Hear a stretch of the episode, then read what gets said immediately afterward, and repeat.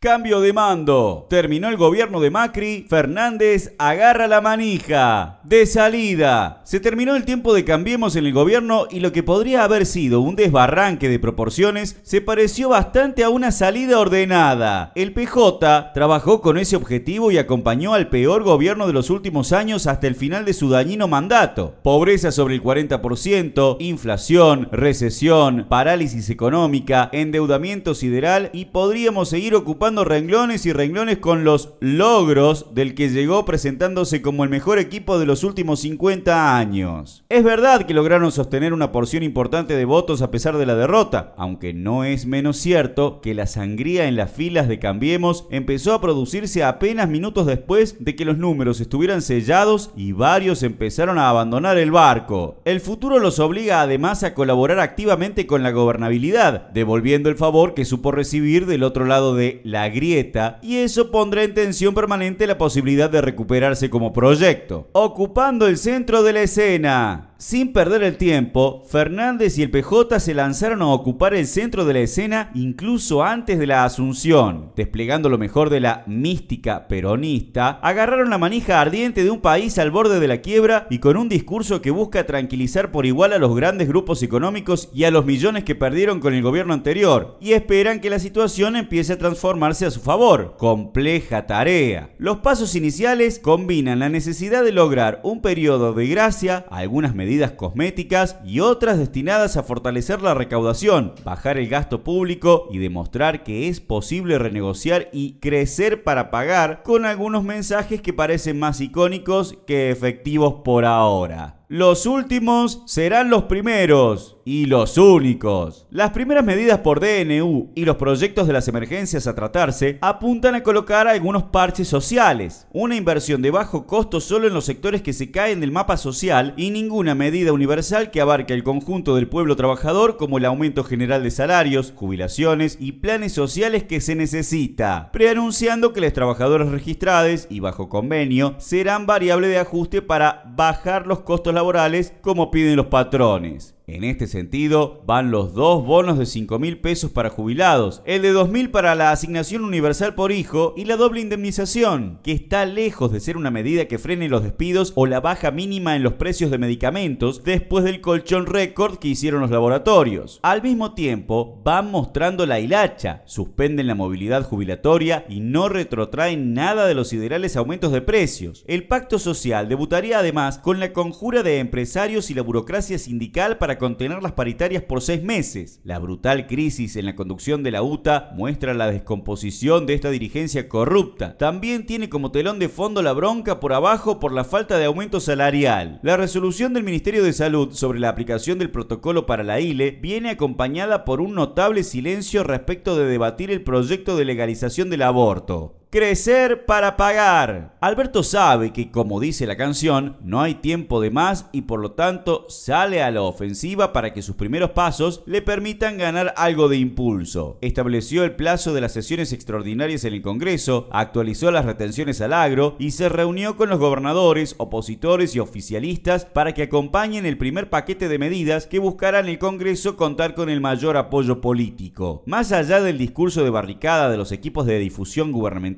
la medida de imponer un impuesto del 30% a las operaciones en dólares apunta centralmente a golpear a sectores medios para recaudar. La mejor demostración es que minería, petróleo, juego y sistema bancario, entre otros núcleos de gran capital concentrado, parecen estar exentos del esfuerzo solidario que se les exige a los usuarios de Netflix o Spotify. El centro de los problemas, que obviamente no está en el discurso radical anti-chetos de los firmes militantes del ajuste, es que el aumento de la recaudación tiene un destino central, el pago de la deuda externa y el cumplimiento de los compromisos internacionales. Alberto ya anunció además su objetivo de renegociación, lo cual solo puede significar un aumento de intereses, es decir, más deuda. Fortalecer a la izquierda y el sindicalismo combativo. El plan del gobierno, que seguirá mostrando todos sus contornos en los próximos días, se asienta en un acuerdo entre las patronales, la iglesia y los sindicatos. Los partidos del régimen se disponen a no hacer olas y permitirle desplegar sus herramientas. Saben que el contexto internacional y la endeble situación tienen muchos peligros para ellos. Por eso, justamente, quienes peleamos por un camino diferente, sin sometimiento a la deuda y al FMI, con un programa económico donde los grandes grupos económicos sean los que paguen y el pueblo trabajador el que mejore su situación, donde los derechos de las mujeres y la disidencia no se cubran con alguna sotana, tenemos que fortalecernos. Los residentes demostraron que se pueden enfrentar los intentos de ajuste y triunfar, y en el hospital italiano, nuestros compañeros y compañeras de la Bordeaux volvieron a demostrar que con un modelo democrático y de lucha se puede terminar con la burocracia, incluso la del propio líder de la CGT. Está terminando el año, pero se abre una nueva etapa en el país. Te invitamos a que te organices con el MST para preparar juntos las batallas que se vienen.